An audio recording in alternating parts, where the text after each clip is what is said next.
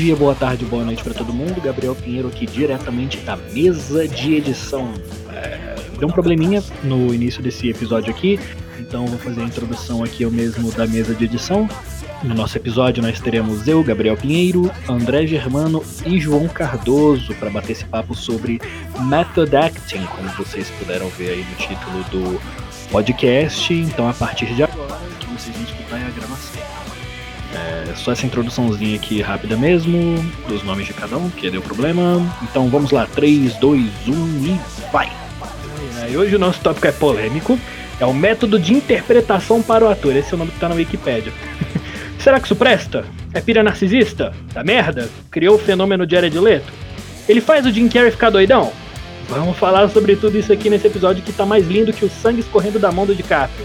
Mas antes, bora pro nosso giro de notícias e das suas mensagens. Giro de notícias. Tum,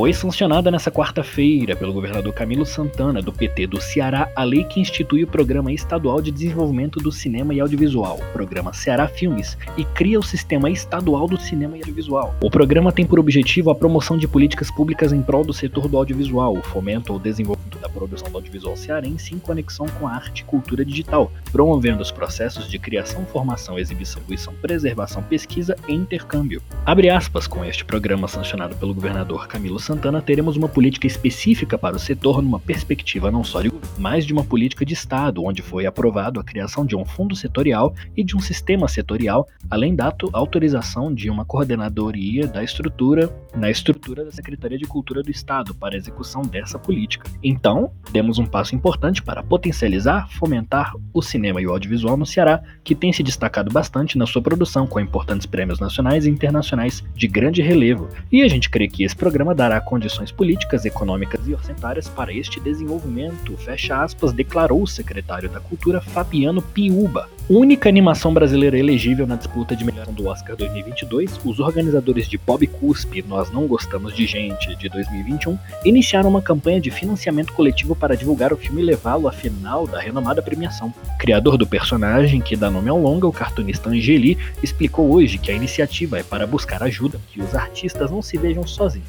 Aspas, o governo federal costumava ter um valor reservado para ajudar filmes brasileiros que conseguissem se qualificar para a corrida no Oscar, mas isso já era. Então hoje em dia, ou contamos com a ajuda de quem realmente se importa com a cultura brasileira, ou ficamos sozinhos, fecha aspas, criticou ele em suas redes sociais. Além de ser a única animação brasileira qualificada, o longa também pode ser o representante da América Latina no Oscar 2022. As demais 25 produções para votação se restringem a países Estados Unidos, Japão, China e Dinamarca. Premiado no Festival de Annecy na França e única animação latina a receber o principal prêmio do Festival de Ottawa, no Canadá, os dois principais festivais do gênero, o filme concorre pela atenção dos votantes da academia com produções de peso e grande orçamento de divulgação, como Encanto, Rombugado e Luca, dos estúdios como Disney e Pixar. Jean-Marc Vallée diretor de Clube de Compras Dallas, morre. Felizmente, aos 58 anos, o cineasta canadense era conhecido por extrair o melhor dos atores. Seu filme Compras Dallas rendeu a Matthew McConaughey o Oscar de melhor ator. Esse foi o giro dessa semana. Lembre-se que você pode enviar perguntas ou mensagens ou indicar convidados para que você convida aqui para o Querido Cinéfilo e o queridocifilo.gb.com, informando seu nome e pronomes, ou nas nossas enquetes do Instagram e do Twitter, que são ambos arroba Querido Cinéfilo. Eu sou Gabriel Pinheiro e muito obrigado, gente. Muito obrigado. Foi um ótimo ano. Obrigado para todo mundo que tá escutando. Obrigado, galera. Obrigado, gente. Obrigado todo mundo podcast. 2022 é nós. Vamos manter isso aqui. Vamos fazer isso aqui rodar. Vamos fazer isso aqui bombar. Curte, compartilha, comenta, galera. Pelo amor de Deus, vamos fazer o querido Cinéfilo chegar às estrelas. Amo todos vocês e um feliz 2022.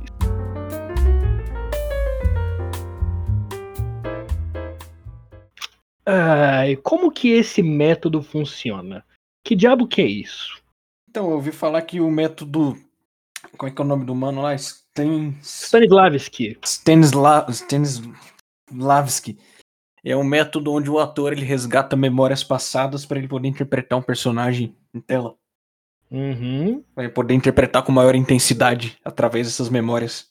Eu acho que isso é uma das partes do método, né? O método é o, ao invés do ator ligar e desligar talvez a interpretação dele, eu entendo talvez que seja algo um pouco mais complexo do tipo você tentar realmente sentir o que aquele personagem tá sentindo. Acho que vem muito mais dessa coisa de não finja, sinta, sacou? É, eu acho que é tipo viver o, o personagem mais do que do que uh, fingir que é o personagem. Vocês já tiveram, vocês já tiveram tipo aula de teatro? Sim. Como que foi isso pra tu, João? Putz, eu fiz um pouco, tive uma um pouco na faculdade, assim, muito pouquinho, mas eu fiz durante alguns anos na minha infância. E sei lá, era uma coisa muito mais pré pré Stanislavskiano que o nosso formato de teatro que a gente tinha, porque a gente tinha uma professora que ela não era de teatro, ela não entendia tanto assim de teatro, era para aula para criança, e era muito de ah, se movimenta desse jeito, faz aquilo, faz isso, decora o texto.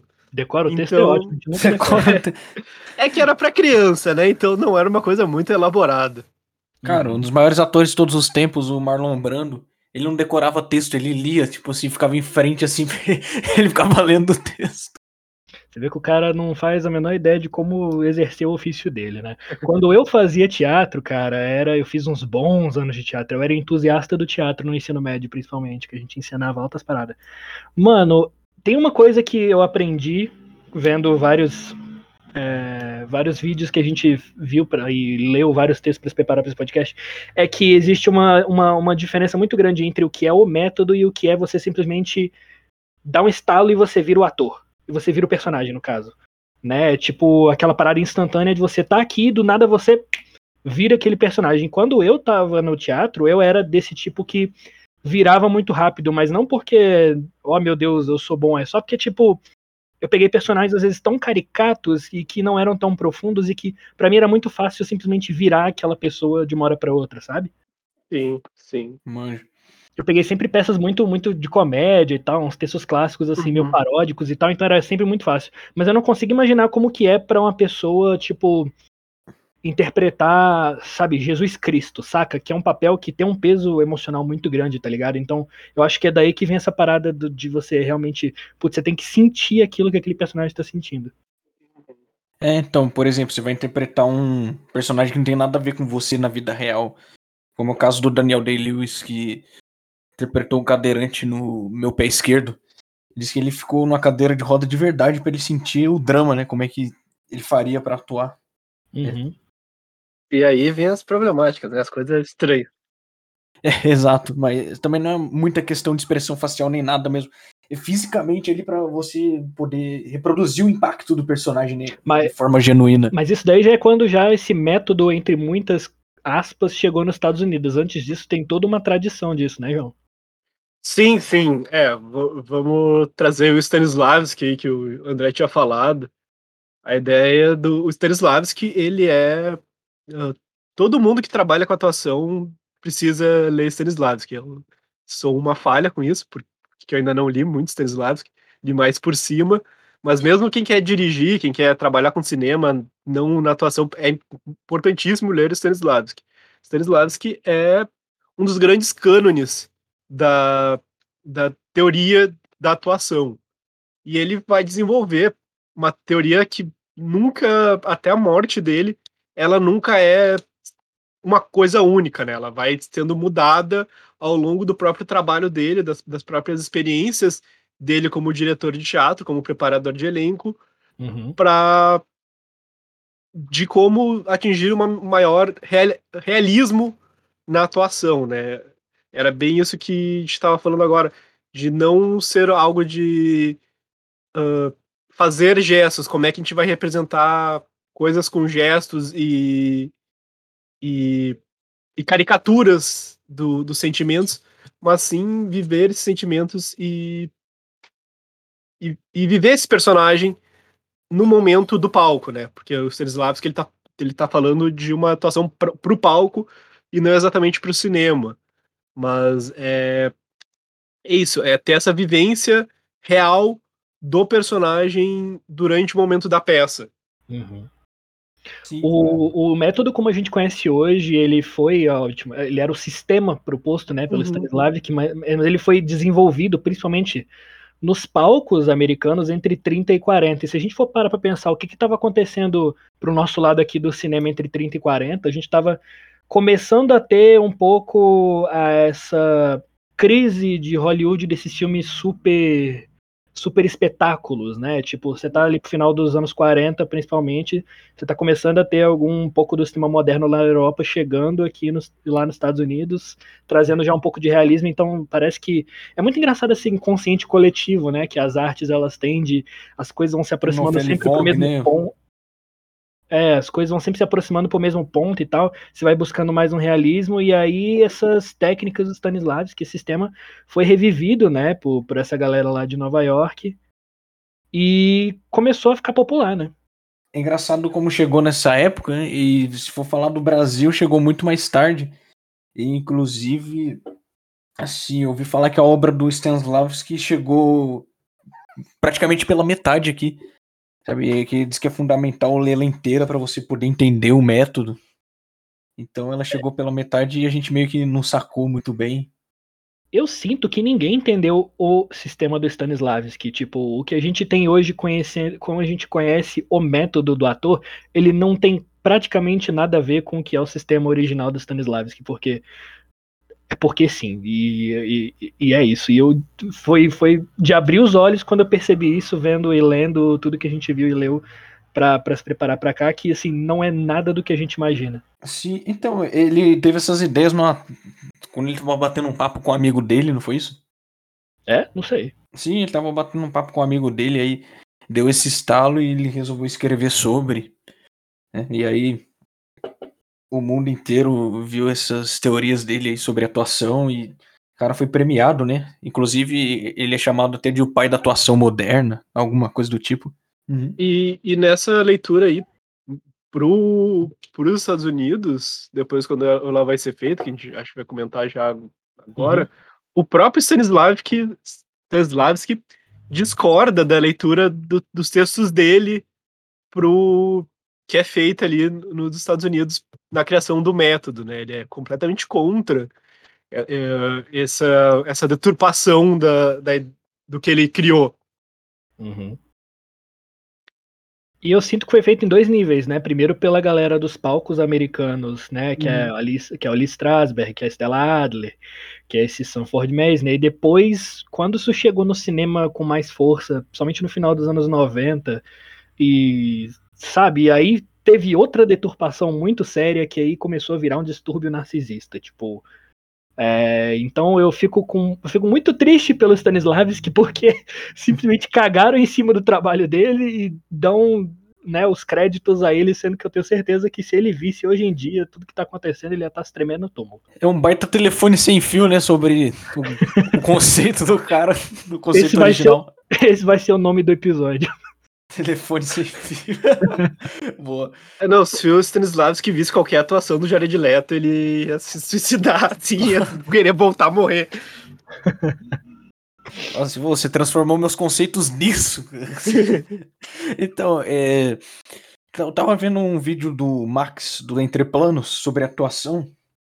E ele muito fala que atuação boa, pra você reconhecer uma atuação boa, você tem que ver se o ator ele dança conforme a música. Se a atuação dele tá de acordo com a obra. O ator ele tem que meio ficar submerso à obra que ele tá representando. Ele tem que mergulhar no papel, né? Não, porque às vezes assim, um filme não pede uma atuação realista. Foi um exemplo que eu vi, né? Cara, o, o Jim Carrey no Debi Lloyd. Tá perfeita a atuação dele para aquele filme. Não pede Exato. nada mais realista, não pede nada mais autocentrado. Pede aquilo ali, é exatamente aquilo ali que ele entrega. É igual aquele filme recente, Anomite, com a Sorcha e com a Kate Winslet. As pessoas estão falando, não, que a Kate Winslet já atuou melhor, mas, cara, a atuação dela, porque pro ritmo do filme tá perfeita, cara. É uma atuação mais sóbria, entende? Não tem tanta intensidade. É, até porque de intensidade em intensidade a gente vê isso muito no teatro, né? Que é tudo muito dramático, muito intenso e tal. E não no cinema, onde você às vezes precisa ter uma, uma postura mais contida. Você tem que ter, o ator tem que ter uma dinâmica, né? na hora de trabalhar. Uhum. Mas então acho que a gente podia falar sobre, sobre essa ida para os Estados Unidos, do, né, e como, é que come, como é que começou essa deturpação e como se deturpou cada vez mais. O... Vamos começar falando de Marlon Brando. Marlon Brando, que foi né, a atuação dele no, no. Meu Deus, qual é o nome dessa porra? Street, a Streetcar Name Desire, né? Um bonde chamado Desejo. Ah, moleque. Não, então, tô falando desse Um Bonde Chamado Desejo que o João falou, que é o Marlon Brando com a Vivian Lee. E dizem que é tipo a atuação do método, esse filme de 51, né? Então foi aquilo que eu falei, Hollywood começando a buscar um tiquinho mais de realismo do que já estava acostumado há um tempo. É... Influência europeia, né? Influência europeia, exatamente. E, cara, o Marlon Brando ele foi reconhecido muitas vezes por usar esse método, entre muitas aspas, o método. Hum, mas no final das contas, você para e olha a filmografia do Marlon Brando, ele tem cinco ou seis papéis assim realmente muito bons. O resto não é tão bom assim. Já perceberam isso? É, então, eu não conheço a obra do Marlon Brando o suficiente para dizer isso, mas o que eu assisti do Marlon Brando, ele tem uma entrega total, assim, fenomenal nos papéis dele. Eu vou ser um pouco polêmico aqui. Mas? ai, ai, meu Deus. Eu, eu, eu acho que o Marlon Brando é um. Mesmo nas grandes atuações dele, e não dizendo que são ruins. Eu já sei, eu já sei o que você vai falar e eu concordo 100%. Pode terminar. Ele é muito limitado. Ele é muito limitado. Acho. Ele é extremamente limitado. Mesmo dentro, sei lá, do poderoso chefão, é, é, não, é, é, monoto, é monotonal o, as atuações dele. Todos os personagens que ele faz são monotonais. Ele consegue fazer bem. Os, quando, nos filmes que precisam de uma atuação meio monotonal, funciona. Mas fora disso, ele é, eu acho que ele é um ator muito limitado. Te entendo. E essa monotonalidade funcionou bem no Apocalipse Now, por exemplo, que ele aparece bem pouco e mal mostra o rosto dele, tipo, não, não mostra o corpo, só mostra assim o rosto dele iluminado pela metade pela luz do sol. Acho que aí nesse caso funciona muito bem. É, eu acho que ele é até um pouco mais um ator, muito melhor um ator corporal do que um ator de fala, assim, de Verdade. texto. Uh, eu gosto muito da cena que ele morre no Poderoso Chefão. Acho que aquela, para mim, o melhor momento do filme é a cena que ele morre, a melhor atuação da carreira dele, do que eu já vi dele, é a, é a cena que ele morre no Poderoso Chefão. É muito bonita, pelo corpo dele. Ele tem uma imposição no corpo já natural e ele sabe utilizar o corpo dele muito melhor que ele sabe utilizar a voz. E outra, ele não tinha nem 50 anos quando ele fez papel do idoso, né? Detalhe. Eu acho que um dos papéis que eu acho que poderia ter sido muito mais incríveis do, do, do Marlon Brando, já que ele usa tanto método, eu não sei se vocês perceberam, mas ele é o pai do Superman no filme do Richard Donner de 78. E assim, é um Jorel completamente esquecível. O Pernalonga fez um, tem um Jorel muito mais legal no desenho dele do que o, o Marlon Brando nesse filme. Comparou o Marlon Brando a Pernalonga. Isso só acontece no querido cinéfilo. Robert De Niro, outro companheiro de filme de máfia, disse que usa o método pra cacete. Aí é um caso que eu, que eu vou ter que né, dizer que às vezes o método produz, consegue funcionar com bons atores, porque e, de fato. João deu o braço a torcer. Não, sim, não, sou, sou honesto. Ele é um. Ah, ele é um ator incrível. Não, ele também é um ator que. que ele sabe fazer um tipo de papel, e quando ele tenta fazer outros tipos de papel. Tipo, as comédias mais recentes dele são horríveis. Ele é um péssimo ator de comédia dessas ele comédias é um ator dramático, né? É um ator dramático tanto quanto de ação. Eu, eu não acho que ele necessariamente ele é um ator dramático, ele é um ator que precisa de um bom diretor. Quando ele tem um diretor muito bom, ele, ele consegue trazer coisas incríveis, assim. Ele funciona com o Scorsese, né? Nossa, demais. Por, não, com o Michael Mann também em Hit, né? Exato. Contra Fogo, ele funcionou bem pra caramba ali. Mas eu acho que ele não tá, tipo, metade do que ele tá em qualquer filme do Scorsese, mesmo que ele tá muito bem naquele filme. Mas então, eu digo ator dramático por causa do Toro Indomável, né? Porque ali a atuação dele é cheia de nuances, né? Não só pela transformação física. Ele é, é um bom ator, né? Ele é, no fundo, das, do, das, no final das contas, um bom ator, afinal, né? né? Sim, sim. É, eu sinto que ele precisa de um, de um diretor de qualidade, assim, um bom diretor de atores para produzir uma boa atuação e daí ele consegue produzir, sei lá, coisas algumas das melhores atuações da, da história do cinema. Mesmo uhum. nos últimos trabalhos dele, o irlandês, eu acho que ele tá ele é o filme Uhum. irlandês, mesmo ele sendo super contido, ele é o filme. No irlandês ele tem uma atuação mais contida, mas ali ele dá pro filme que o filme precisa. E por favor, não façam igual o Tarantino fez no Jack Brown. É dar um papel michuruca pro Robert De Niro fazer. Um papel absolutamente secundário ali. Tem atores e atores, né, velho? Porque, assim, de atores que, que dizem que usam, de certa forma, o método, a gente tem, sei lá, de Michael Caine a Shia LaBeouf, né? É um bagulho bem, bem difundido, assim, nos Estados Unidos. Não é à toa que, quando você para e vê os atores que ganharam as estatuetas, a maior parte deles diz que usa esse negócio. Eu acho que, que o, o, o, método, ele produz um tipo de atuação que a academia, que o Oscar gosta, né? Que é essa atuação meio. Mas atuação exagerada, vamos dizer assim. É, ela deixa esse tipo de método, essa nova versão do método, produz isso uma coisa meio over the top, assim. Um tanto um, um, um, tico over the top. Não, não muito pra ficar gritante, mas um pouquinho over the top pra chamar atenção. Vocês sentem que esse. A gente tá falando muito a palavra método, tô começando a pegar asco dessa palavra. Vocês pensam que ele se tornou meio que o padrão para uma boa atuação? E é por isso que a gente acha, por exemplo, que as atuações do Nicolas Cage não são tão boas por serem mais caricatas? Isso não é verdade, tanto é que Nicolas Cage é um excelente ator, ele só fez os Tudo filmes bem, errados. André, essa é a sua opinião. Essa é a sua opinião. Eu tô falando do inconsciente coletivo. Não acho Nicolas Cage um bom ator e já teve muita piada dentro do Oscar sobre isso. Exato, mas ele já recebeu framboesa de ouro pra caramba também. Então, é o que eu tô falando. Eu tô falando, no inconsciente coletivo, essa atuação mais sentida no corpo e sentida na, na emoção mesmo, ela se contrapõe a essa atuação caricata, e é por isso que a gente acha que só essa galera que faz um bom tipo de atuação, sendo que é tão difícil quanto fazer uma atuação caricata, porque o cara não fica abestando no meio da rua.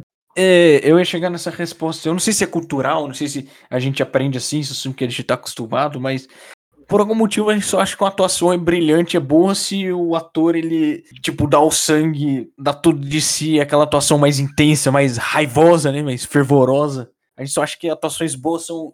Eu não sei se raivosas e fervorosas, que a atuação contida também ganha Oscar. O exemplo é Ellen Burstyn no Hacking para um Sonho. Ah, sim, mas então, a gente tem tendência a achar que as mais intensas são É. melhores, entendeu? São mais difíceis de fazer. Isso. Mas muito pelo contrário, né? Acho que as mais contidas devem ser mais difíceis de fazer. Você tem a noção do tanto que é difícil ser caricato? E soar, tipo. E ficar bom? Tem uma frase do Grande Otelo que eu gosto muito, que é fazer chorar é fácil, difícil é fazer rir. Pois é, mano. Pois Então, é, pô, Eu tive uma oficina de clown, né? Que é literalmente essas atuações de, de palhaço pra circo. Cara, é muito difícil, mano. É um trabalho homérico você fazer rir e ser engraçado. É calculado, sabe? Tipo. Não é um bagulho que vem de dentro, é, é movimento calculado mesmo. É tipo. É, é muito complicado. Por isso que eu fico triste quando as pessoas dizem que o Nicolas Cage não é um bom ator. Ele é um bom ator, mas não pros parâmetros de Hollywood né, que gosta desse tipo de atuação e somente esse tipo de atuação. A gente falou dos resultados que esse método traz, mas eu sinto que o maior problema desse tipo de atuação está nos bastidores. é, cara, porque podemos dizer que isso, isso levou o Heath Ledger à morte. Ah, ele ficou meses, né, submerso no papel do Coringa, ele ficava trancado em quarto de hotel lendo quadrinho do Coringa, sabe, reproduzindo. Assim, a atuação que ele deu é muito intensa, sabe? Você compra aquilo com uma facilidade que é inacreditável. Não é uma atuação muito boa, não. O Coringa é. É, João, você vai ter que elaborar daqui a pouco nisso daí, mas eu ia dizer que todo mundo que fez o Coringa diz que usa o método. E aí a gente tem vários exemplos. O Jack Nicholson, que entregou uma atuação caricata, mas eu tenho certeza que ele teve um trabalho muito grande de entender o que, que aquele Coringa dele estava querendo. Depois a gente teve o Heath Ledger, que fez todo esse trabalho também. O Joaquin Phoenix, que ele fez de uma forma para tentar se desvencilhar dos outros Coringas que tiveram. E a gente teve o Jared Leto, que também disse que usou o método, mas ficou uma merda. E o Coringa dos anos 60, quem é que era? Aquele, aquele ele ser o melhor Coringa que tem. Aquele Coringa é ótimo, mas eu não sei se ele usou o método. Vocês acham que o estigma do método, é, esse estigma ruim que ele teve, um pouco dele se deve, assim, que teve muita propaganda do Coringa, do Jared Leto, Aí lá pra 2016, e aí na hora que chegou no filme, ele não apareceu mais que cinco minutos na tela e entregou uma atuação medíocre. Apesar dos bastidores, ele entrar no personagem, ficar pregando peça no pessoal, sabe? Ser um tremendo de um mala. Eu, eu acho que o Jared Leto é um péssimo ator, ponto. Não tem. Não é ah, porque é o papel, porque é não sei o que lá, porque ele não apareceu pouco no filme. Eu acho ele um, um ator ruim em todos os papéis que eu já vi dele, eu acho ele ruim. Nossa, eu, eu acho bom alguns. Quais? O de Hacking para um Sonho, principalmente. Eu Ah, acho eu gosto também. Que de todos os atores do filme principais, ele é de longe o pior. Porra, mas você tem a Ellen Burstyn e a Jennifer Connelly. Você tá fazendo Sim. a comparação errada. Não, mas mesmo assim, eu acho o papel dele, eu acho a atuação dele ruim naquele filme. Se não fosse pelo resto do elenco, aquele filme não ia ser. Se não tivesse um elenco tão bom no resto, aquele filme não ia segurar. Com certeza. Porque ele é ruim. A gente tem diversos causos, né? A gente tem, como o André falou, o Jamie Foxx botando fita isolante nos olhos. Tem o. Foi o Daniel Day-Lewis que ficou usando a cadeira de roda. Isso. Sim. No, no pé esquerdo. A gente Foot. tem o Léo DiCaprio, que nem eu fiz a piadinha, cortando a mão no filme do Django. E também aquela parada que ele fez no, no regresso, que ele dormiu dentro de um urso e ficou comendo carne crua. O Quais próprio outras? Danny DeLewis, que ele, que ele pegou pneumonia no gangue de Nova York. A gente tem o Jim Carrey dizendo que estava possuído pelo espírito ragatanga do Andy Kaufman. Que tem um documentário sobre isso incrível chamado Jim e Andy, é incrível. O próprio Danny DeLewis, de novo, em Lincoln, sendo, ah, exigindo que todo mundo chamasse ele pelo, por Abraham Lincoln, e tendo até o próprio Skull Sheets do set, tá assim, Abraham Lincoln como Abraham Lincoln. Eu lembrei que o De Niro tirou uma licença de taxista. Pro taxi driver. Verdade. Não, mas aí tem uma questão. Aí eu vou. Eu acho que ah, imersões e o método são coisas. E viver o personagem de uma maneira não saudável são coisas diferentes. Eu acho Com que imersões são, são boas para produzir uma atuação interessante. Não são necessárias, mas são boas. E, e eu não vejo problema em, naquele papel específico do, do taxista do Taxi Driver, onde era muito importante aquele universo, mais do que até o personagem, era como aquele universo influencia aquele personagem, ele ter passado um tempo ah, dirigindo táxi, conhecendo taxistas, eu acho que foi uma boa. O que eu acho que a gente precisa deixar claro é que esse assunto é um pouco complicado, mas o problema não é o método, e sim o quanto isso afeta o ator que está usando ele, o quanto isso afeta ou não as pessoas da equipe, o quanto isso afeta ou não o filme, a produção, é, tirando o resultado da jogada, né? Obviamente, porque tem resultados bons e ruins, como a gente já viu. A É. gente tem, por exemplo, a, a. Puta merda, qual foi o nome daquele papel que a Meryl Streep fez que ela ficou fazendo sotaque britânico a vida inteira? Margaret, era Margaret Thatcher que ela fez? Talvez. Dama de Ferro, a Dama de Ferro, que ela faz a Margaret Thatcher, exatamente. Ô, mas, Gabriel, você falou do Ledger que possivelmente esse método talvez não tenha afetado a mente dele. Não, afetou. Eu só quero dizer que talvez não seja a melhor coisa você dizer que ele morreu por conta disso, porque eu acho que Não. foi uma conjunção de fatores. Não, não, não especificamente por conta disso, né? Mas um É, dos exato. fatores foi isso. Ajudou. Entendeu? O cara ficava sem dormir interpretando o Coringa, sabe? Talvez tenha potencializado um problema que ele já estava sofrendo, sabe? Então, o que eu tô querendo dizer é o Exato. seguinte: não, é- não tem problema quando, por exemplo, ah, é, o cara, o, o exemplo que o João falou, o Robert De Niro, ele vai lá e fica andando de táxi. Tipo, foda-se, ele só vai ficar andando de táxi. Agora, quando você, tipo, tá que nem o Jim Carrey, enchendo a porra do saco de toda a sua equipe durante a produção, faz a vida de todo mundo ficar miserável, aí tem um problema, porque aí eu acho que, um, dá desculpa pro cara ser babaca, começa a chamar toda a atenção do filme pra uma pessoa só, né? Porque você quer ver a atuação daquela pessoa, isso é muito egoísta, narcisista, é, tipo, e acaba, sabe, é muito esquisito isso, e eu acho que quando isso é levado muito ao extremo, como a gente viu esses casos, e são os casos que fazem sucesso, né? É, é- é muita obsessão, né, cara? É obsessão com o próprio ego. Obsessão com o próprio ego. Mas, então, eu não sei se, se isso encaixa, né? Mas eu lembrei da produção do Iluminado. Não, acho que com certeza. Com certeza. Mas aí ele tava querendo forçar uma barra, né? Não, mas aí o Kubrick falou pra equipe ignorar a Shelley Duval, né? Pra, e ele ficou gritando com ela, ficou exaurindo a mulher pra ela fazer mais de 40 takes, sabe? Aí ela ficava fragilizada, ela falava assim, ah, por que todo mundo tá me tratando mal, né? Pra conseguir essa atuação genuína que ela teve em tela. Vocês já viram o making off do filme? Já. Sim, já. Tem cenas dela tendo crise de pânico É. dentro do set. É, foi um negócio horrível pra ela. É, que o cabelo dela, ela teve depressão, ansiedade, síndrome Sim. do pânico. E acabou com a carreira dela. E foi uma forçação do, de um, entre aspas, método em cima dela. Não foi uma coisa que veio dela. Uhum. Obsessão E- pela perfeição, né?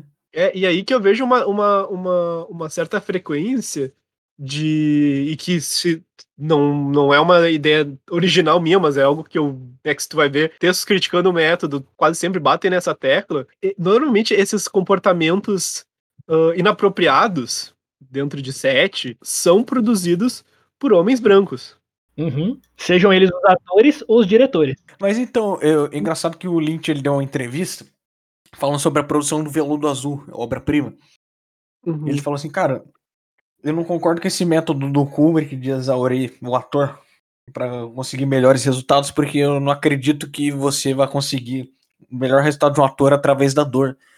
Assim, eu trato meus atores, o meu elenco muito bem, a gente toma um café, troca uma ideia, porque eu confio neles. Eu sei que eles vão dar o melhor de si na atuação. Veludo Azul é um filme tão sombrio quanto Iluminado, né? Até mais. É, não, eu lembro de uma entrevista da Patrícia Arquette, agora tu falou do David Lynch, que ela fala do Lost Highway, que é um filme que eu acho que ele tem um certo paralelismo com o, o Iluminado. São dois filmes sobre um certo, uma certa paranoia de, de um homem em relação à sua, sua esposa. A Patrícia Arquette, ela disse que ela foi extremamente bem tratada. Ela pegou esse papel especialmente para se para sair da zona de conforto dela, porque era um papel que envolvia bastante nudez, era um papel que envolvia uh, uma exposição muito grande do corpo e era algo que ela não se sentia muito confortável, mas ela queria, ela se sentia confortável a buscar esse limite dela.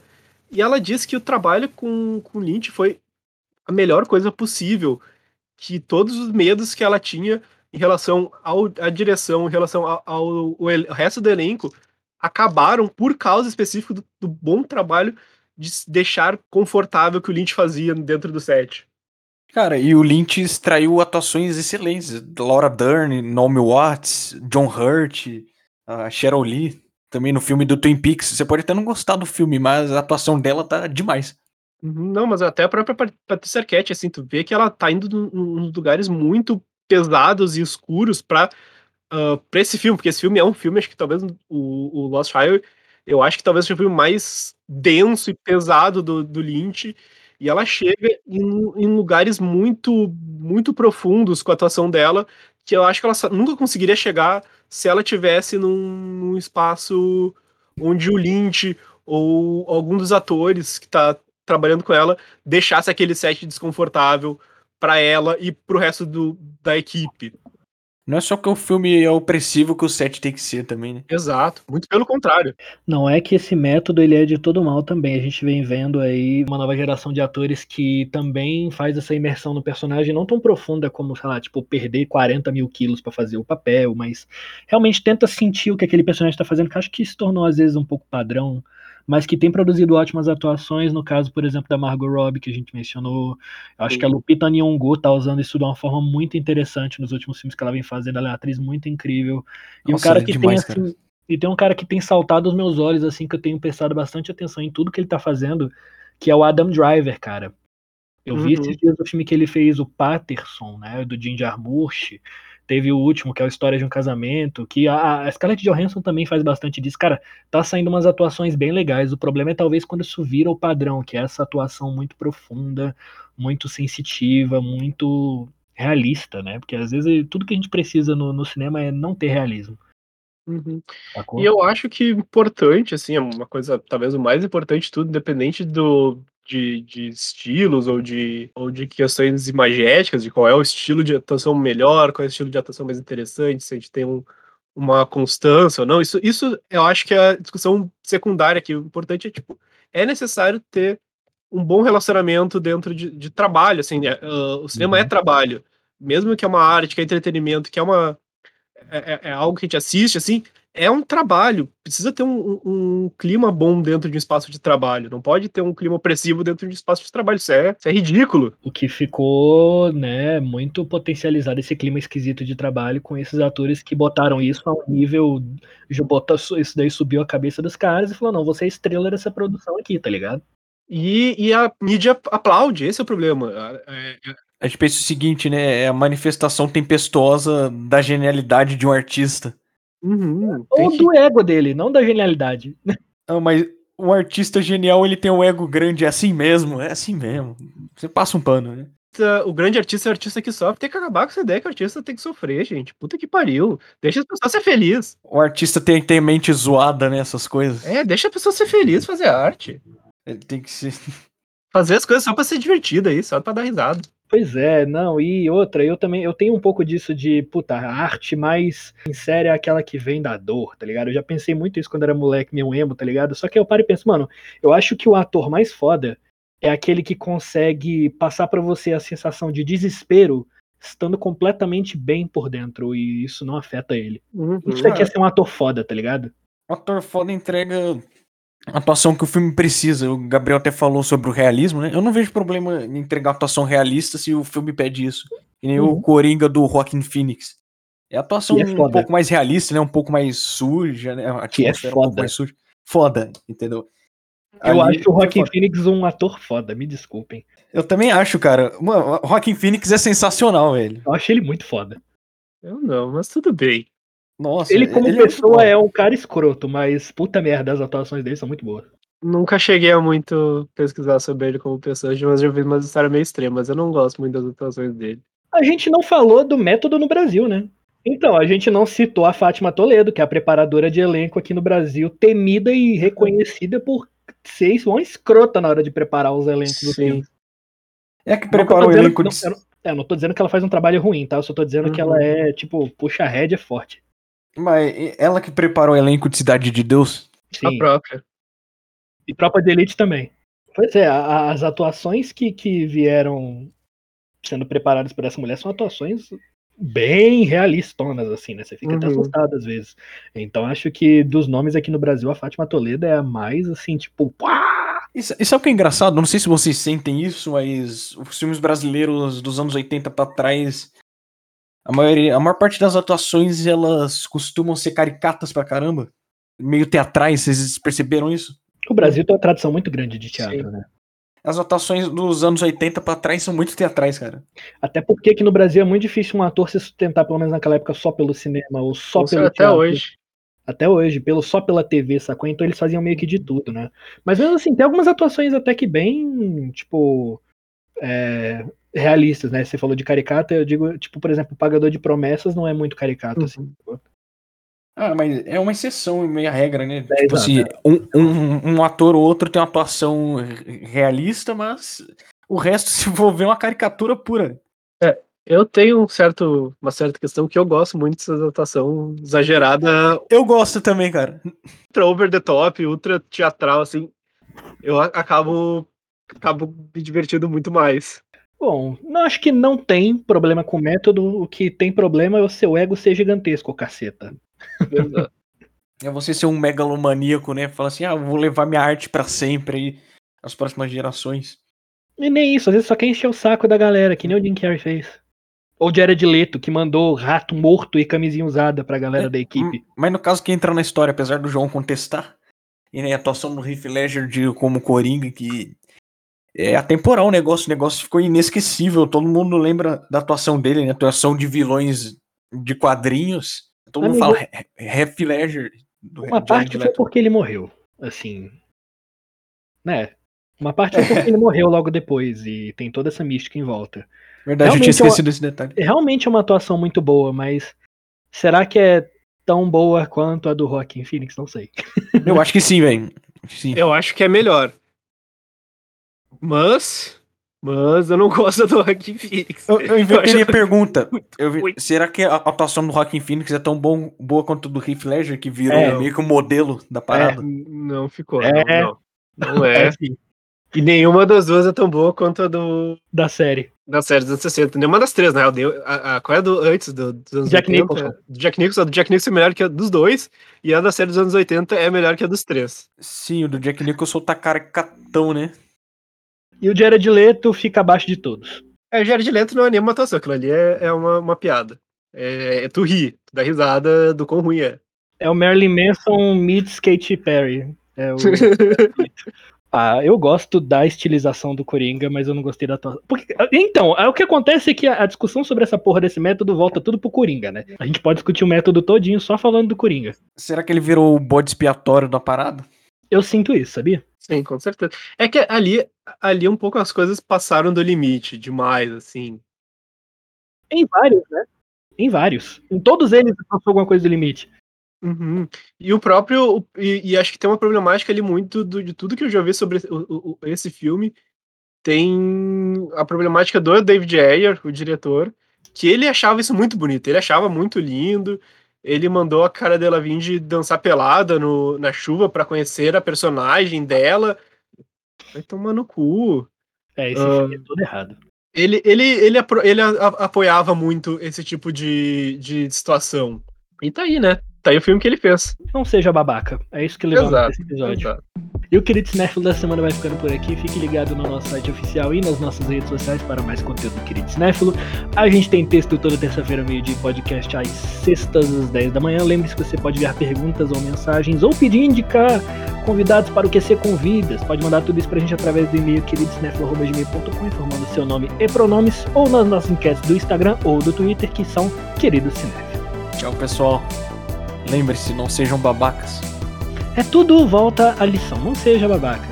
Se o método serve pra você entregar uma atuação boa, usa, mas não seja babaca. Assina embaixo, assina embaixo aí, um beijão e. Exatamente. É super babaca. Trata bem os coleguinhas de trabalho.